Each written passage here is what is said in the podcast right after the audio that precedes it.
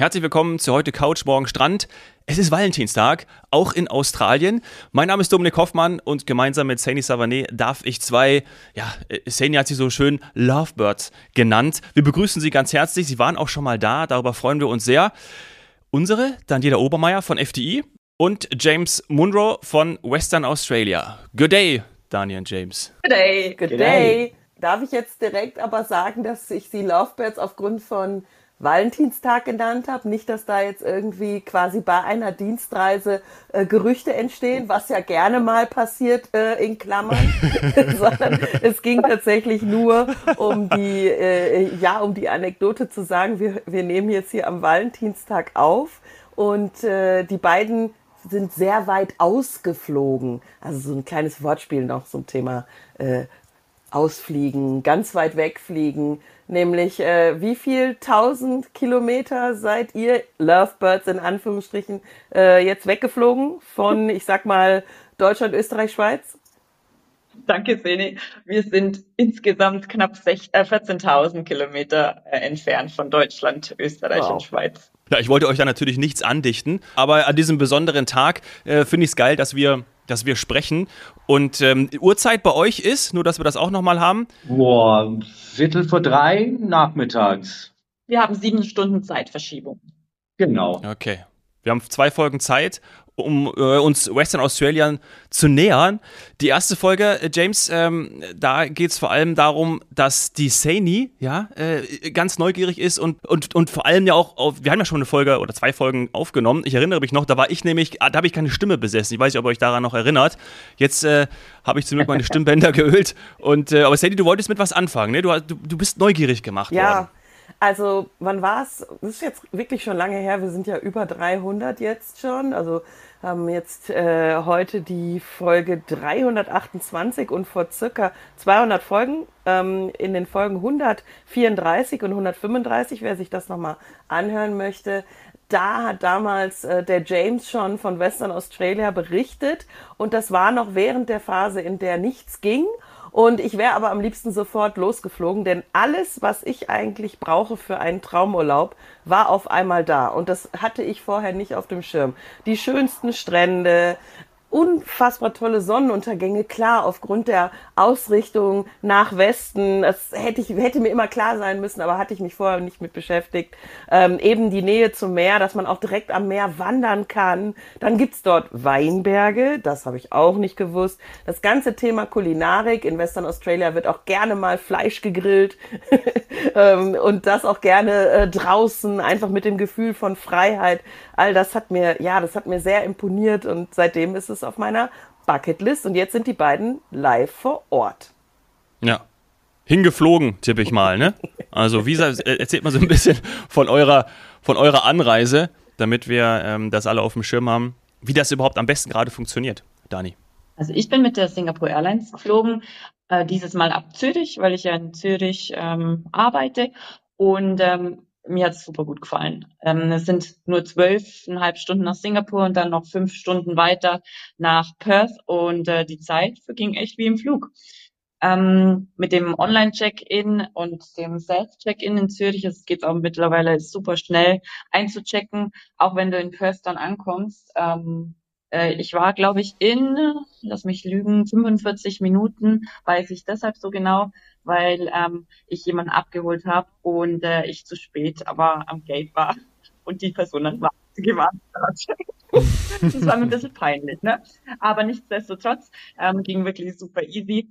Ähm, ja, ich bin in der Eco geflogen, aber für diejenigen, die nicht in der Eco geflogen sind, der James äh, hat mit seiner Gruppe noch die Business und die First Class besuchen äh, können. Und ich glaube, James, das war auch recht ein tolles Produkt. Ja, ich meine, so wenn ich ein paar tausend Euro mehr hätte, dann äh, wäre ich ähm, unfassbar gern mitgeflogen in die äh, erste oder Business-Klasse. Da ist es, ähm, eigentlich ist das Platz größer, da gibt's da schon ähm, genügend Platz, so quasi wie ein Bett halt.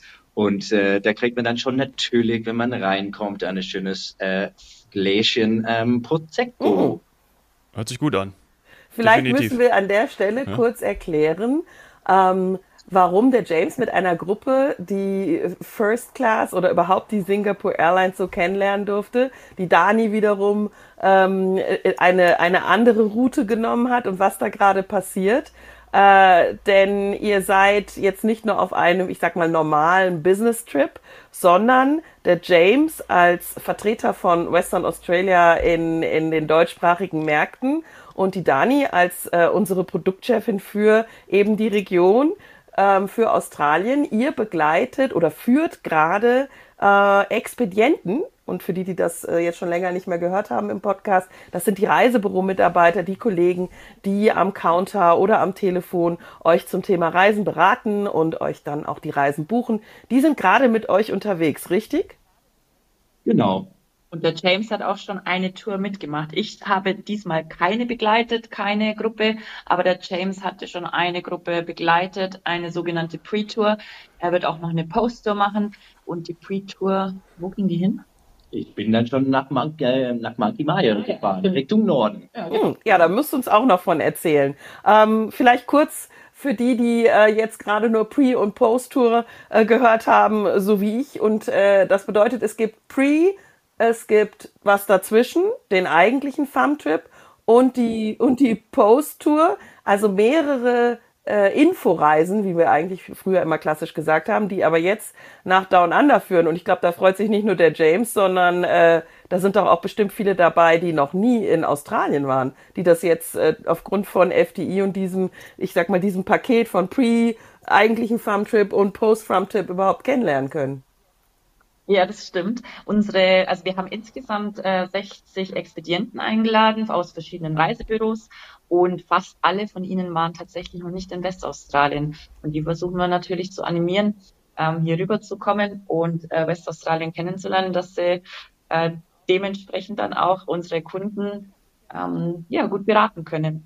Und äh, ein Teil war schon in Australien, aber eben äh, Westaustralien ist für die meisten ganz neu. Und deshalb sind alle sehr, sehr, sehr aufgeregt und äh, ja, glücklich hier zu sein. Und wie viele ja. sind das? Also insgesamt, wenn man alle Touren zusammenzählt, also Pre, dann den eigentlichen Farmtrip äh, und, und die Post-Tour, wie viele sind dann unterwegs mit FTI? Mit FTI, wenn man unsere Tourguides mit dazu zählt, sind wir bestimmt ja, 72, ähm, davon eben 60 Reisebüros. Wir haben dieses Mal drei Pre-Touren, dann unseren Hauptteil, der, da sind wir eben gerade auf äh, Rottnest Island, wo wir bestimmt später noch dazu kommen. Und äh, das war ein Drei-Tages-Programm insgesamt.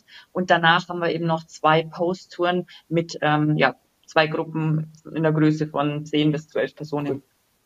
Und wenn ich mich das nächste Mal anschließen möchte, ja, würde ich ganz gerne mitkommen. Also nur, dass ihr das schon mal gehört habt, könnt ihr mal irgendwo im Hinterkopf behalten. Dann, äh, ja, ich ähm, auf dem Schirm, Dominik. ja, ich bin ja, ich sehe, ich, ihr wisst, ich sehe mich ja schon fast als Touristiker, ist ja ganz klar jetzt innerhalb der letzten zweieinhalb Jahre. Ähm, aber was erwartet mich dann da? Also wie ist das so richtig aufgebaut? Ich meine, James hat schon gerade, also inhaltlich vor allem, ne, das haben wir jetzt gerade geklärt, wie das zeitlich äh, vor, Mitte, nach, was da, wie das funktioniert, wie es strukturiert ist. Aber inhaltlich, was erwartet mich dann dort? Ne? Also was was sehe ich alles? Was sind so Highlights? Also James hat ja schon eine Tour mitgemacht. Er ist nach Monkey Mile hoch, hat dort gestoppt im Calvary National Park, war im François Perrault National Park. Eine andere Tour wiederum, die geht in oder ging in den Süden. Das war eine typische Swag Camping Tour. Habt ihr von dem Swag schon mal gehört? Bevor ich weiter. Von dir? Ja, von dir. Genau. Von mir. Du hast es oder von James. Nee, irgendjemand ähm, oder von der Eva. Ähm, wir hatten ja schon äh, den ein oder anderen Australien-Podcast und also ich erinnere mich zumindest an den Zweck, aber erklär's bitte nochmal. Ja, nur kurz vorab, ähm, ich habe die Gruppe von, also Gruppe, die erste Gruppe war das, habe ich in Perth ähm, am Hotel empfangen. Die kamen mit absolut strahlenden Gesichtern aus dem Bus. Ähm, sie sind dem Tourguide um den Hals gefallen. Also es muss eine mega tolle Tour gewesen sein. Wir sind in den Süden Richtung Esperance äh, an die Lucky Bay. Das ist, vielleicht kennt der ein oder andere das Foto mit dem Känguru am Strand. Ähm, wir waren super glücklich, dass sie das auch sehen konnten. Und sie haben tatsächlich in einem Swag geschlafen. Also ein Swag. James, erklärst du als Australier bitte. Boah, es ist halt schon wie eine, ein kleines Einmannzelt, wo man tatsächlich ähm, das offen haben kann und die Sterne mal beobachten. Ähm, beim Einschlafen tatsächlich. Ja, also im Endeffekt musst du dir einen Schlafsack vorstellen in dem Schlafsack. Also du hast einen großen Schlafsack, da ist eine Matratze drin und du gehst mit deinem eigenen Schlafsack in diesen Schlafsack rein und ja, bist unter freiem Sternenhimmel. Absolut gigantisches Erlebnis, weil vor allem im Süden, ich meine, du hast westlich nördlich, östlich, mehrere tausend Kilometer, keine große Stadt.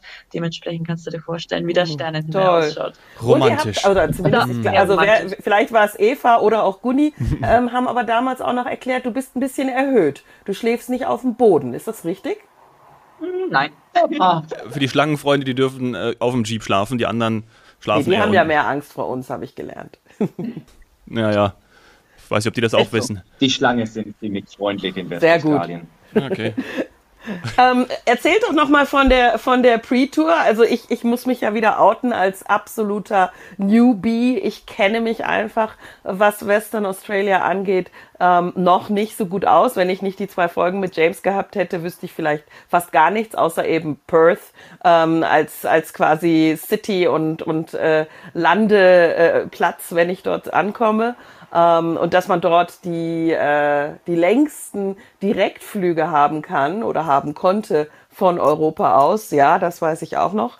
Ähm, aber zum Beispiel die Monkey Mia, das hat mir gar nichts gesagt bisher. Vielleicht kannst du noch ein bisschen was erzählen, was ihr da ähm, erlebt habt und was ist, ja, was ist dein Highlight gewesen? Was fandst du besonders toll? Oh, ist da schon eigentlich sehr viele.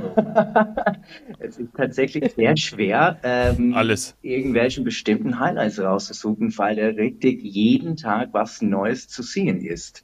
Wir fahren da schon über 1000 Kilometer Richtung Norden. Das muss man vorstellen. Das ist da schon unfassbar weit. Ich glaube, wir sind ungefähr um den fast 3000 Kilometer insgesamt gefahren. Ähm, Perth und äh, die ersten paar hundert Kilometer, da ist da schon die richtig, richtig schöne Strände. Die sind einfach, man ist da schon los von Perth gegangen und äh, da sind einfach weiße Strände, wo absolut gar keine Sau ist. Und da geht man dann schon Richtung Norden und da ist dann schon noch weniger, noch weniger los und noch weniger Menschen. Und du kannst dann schon richtig diesen, ähm, diesen Strande für, für, für, für dich allein haben. Und das ist, was für mich als Westaustralien ähm, äh, so wichtig und so special ist, weil äh, das hat man dann schon überhaupt nicht in Europa. Und auch die die die die Strände, die sind, äh, die im, im, in Spanien sind oder sowas, ja, schön sind die, absolut. Aber der ist, die sind immer voll von Menschen. Und hier in Westaustralien hat man dann schon oft mal kilometerlange weißen Strände, so richtig weiß, wo kein anderer Mensch ist. Ähm, wir sind natürlich auch hochgeflogen ähm, oder hochgefahren, sorry. Und ähm, auf jeden Fall auf dem Weg äh, Abrolhos Inseln. Wie muss ich sagen, das ist ein richtig, richtig Highlight. Das ist ähm, sozusagen so Insel, die ungefähr 30 Kilometer ähm, entfernt von den äh, von Geraldton und oder Calgary sind. Und man fliegt da drüber und es ist quasi wie wie Robinson Crusoe. Es ist, äh, du fliegst, du kommst an in deine kleine Cessna und ähm, dann bist du dort und ähm, ja, es ist so wirklich wie ein Film. Wow. Bucketlist-Erlebnis, Ja. ne?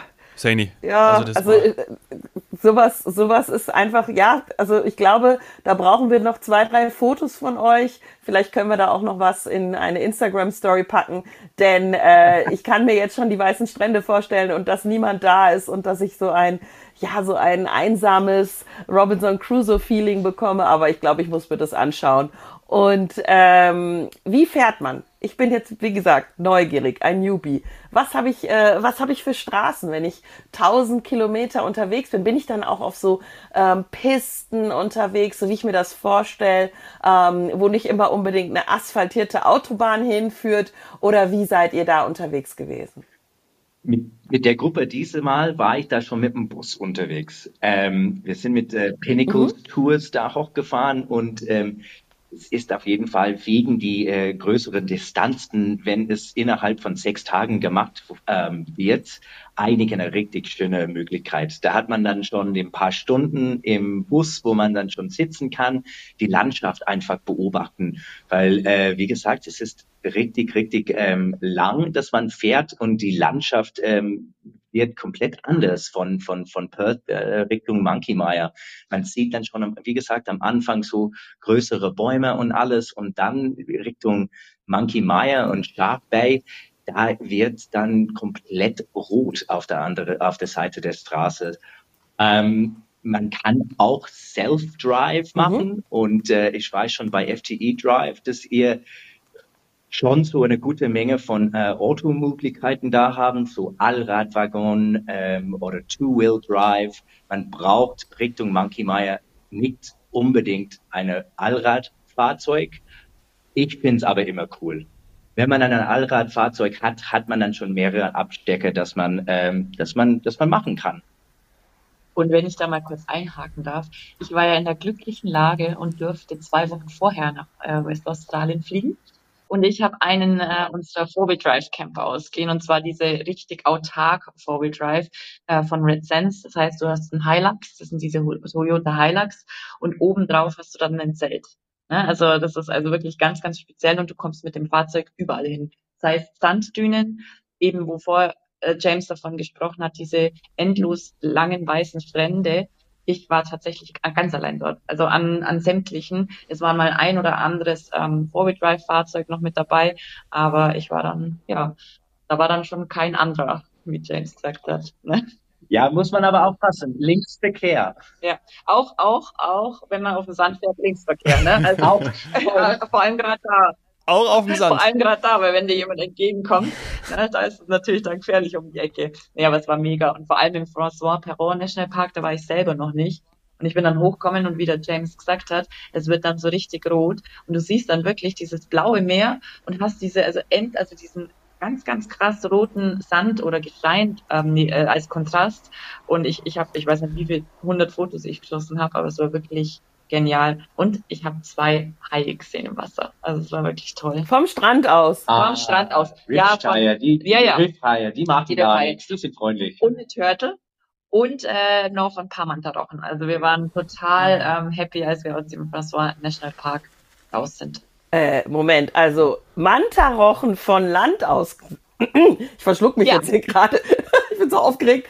Äh, Mantarochen vom Strand aus gesehen. Wie klar ist denn ja. das Wasser? Das ist ja Wahnsinn. Ähm, ganz, ganz klar. Du kannst wirklich, also bis zum Boden und du hast in dem Meer, in dem Meer, wenn du runterschaust, du hast circa, ich übertreibe jetzt, 100 verschiedene Blau- und Türkistöne. Also ich stelle gern ein äh, Foto in die Insta-Story und ähm, dann könnt ihr euch davon selber überzeugen. Also es war wirklich ähm, ein ja, super Erlebnis. Oh, also äh, ich bin sofort dabei. Äh, die, diese Ecke, wenn ihr sagt, man ist da alleine am Strand, woran liegt das? Also erstmal klar, es ist riesig, das sieht man, also jetzt mittlerweile habe ich auch alles gefunden, bin jetzt bei Google Maps, folge ich euch quasi gerade ähm, und, und sehe schon, es ist äh, ja wahnsinnig viel Platz. Natürlich ist das Land riesig und die Strände sind auch groß, aber gibt's auch noch wenig Besucher grundsätzlich oder ist es ähm, gerade Nebensaison, Hochsaison, nur damit wir das einschätzen können. Also ist es einfach noch etwas, was nicht überlaufen ist oder wird es nie überlaufen sein, eurer Meinung nach, weil man einfach so viel Platz hat? Ich sage es immer, zweieinhalb Millionen Quadratkilometer, zweieinhalb Millionen Einwohner. Hm. ich glaube, das ist halt schon, äh, das ist halt schon alles, was man ja, sagen, dass du, das reicht. sagen muss. Ähm, der ist einfach endloser Platz. Ähm, natürlich ähm, ist Februar eine ziemlich beliebte Reisezeit äh, für uns, wahrscheinlich nicht so ähm, Richtung Norden und das ist nur wegen die Hitze. Es kann schon so richtig heiß werden. Aber auf der anderen Seite, die Gruppe, die ich begleitet habe, ähm, haben sich da schon jeden Tag gefreut auf diesen 35 Grad, weil wir kamen da schon auf, äh, aus, aus, aus München oder aus, aus Zürich oder aus Frankfurt. Und ich glaube, am, am Tag, dass wir geflogen sind, äh, war es ungefähr minus zwei. Und natürlich ist ein Kontrast von 35 Grad zu minus zwei. Ähm, ich weiß, was mir lieber ist. mir auch. Absolut. Ich fahre kein Ski, deswegen. ich habe eine letzte Frage. Eine, bitte, Dominik. Ja. Ähm, und zwar Monkey Mia. Ich muss es nochmal fragen, weil ihr habt ja in Western Australien oder Western Australia ähm, auch tolle Tiere, die man sehen kann. Offensichtlich Mantas von Strand aus. Ich bin immer noch total begeistert. ähm, aber Monkey Mia, ist das irgendwie ähm, aufgrund der Form oder gibt's wirklich auch noch Affen? Weil das wäre mir jetzt neu, aber wie gesagt, ich lerne gerne dazu. Ah, Affen und Monkeys tatsächlich nicht. Ähm, ich weiß eigentlich nicht, wie die Name dazu kam. Aber da gibt's da schon auf jeden Fall Delfine. Oh. Und äh, die Delfine sind äh, unfassbar schön. Und ganz ehrlich, ich, ich stelle euch ein Bild. Ich saß da, ich habe gearbeitet, musste ein paar E-Mails schreiben, zur Arbeit hört nie auf. Und ähm, da direkt vor mir so eine weiße Strand. Wer ist dabei? Der Imu. Der Imu läuft einfach vorbei, als ich E-Mails nach kalten Deutschland schreibe. Dann geht man dann schon runter bis zum Strand und da kommen jeden Tag zwischen so ungefähr neun und elf Uhr täglich die Delfine. Und die kommen einfach vorbei, die kriegen da schon ein kleines Fisch, aber die werden so ähm, nicht so wirklich gefuttert, sondern ähm, die kommen jeden Tag, weil die so gewohnt sind. Ähm, und es ist einfach, die, die Delfine da sind einfach sau, sau, sau schön. Hier gibt's auch äh, Seelöwen da schon auch in der Region. Ähm, und den Tiererlebnis, dass man, oder den, den ähm, ja, die Erlebnis, dass man mit Tiere ähm, im Wasser und auch auf dem Land, äh, dass man in Westaustralien haben kann, ist äh, sehr breit und ähm, sehr viele Möglichkeiten tatsächlich. Nicht nur Spinnen und Schlangen.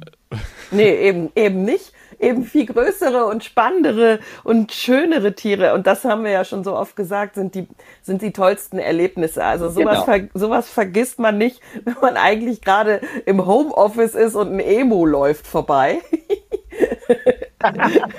Ja, tatsächlich, tatsächlich. Es ist nicht nur ein Emu auf, in Monkey Maya. Es sind mehrere Emus auf Maya mittlerweile. Also es sind, es sind bestimmt, ich sag mal, acht, neun, äh, wie nennt man, nicht, nicht festsetzende, wie sagt man, ein, einheimische Emus. Ne, die leben dort und freuen sich jeden Tag auf die Touristen, die sich manchmal auch an ihnen erschrecken. Ich war, ich war zum Beispiel dran gesessen und ähm, gearbeitet habe ich nicht, weil ich Urlaub hatte. Aber auf einmal kam mir hinter mir über die Schulter kam eben so ein Emu-Schnabel und ich drehe mich so um und das hat ihn halt null interessiert. Da habe ich angeschaut. Ähm, das war total, das war witzig. Und die gucken wirklich so, oder? Die gucken wirklich so, wie man sich das vorstellt. Ja. Quasi wie ein Auto, würden wir sagen. Ja, genau, wie so ein, wie so ein Auto. Äh, genau, so ein Pseudo-Auto. wie ein Auto. Ja, wenn dir das im Homeoffice passiert, dann hast du wahrscheinlich länger nicht geschlafen oder zu lang gearbeitet.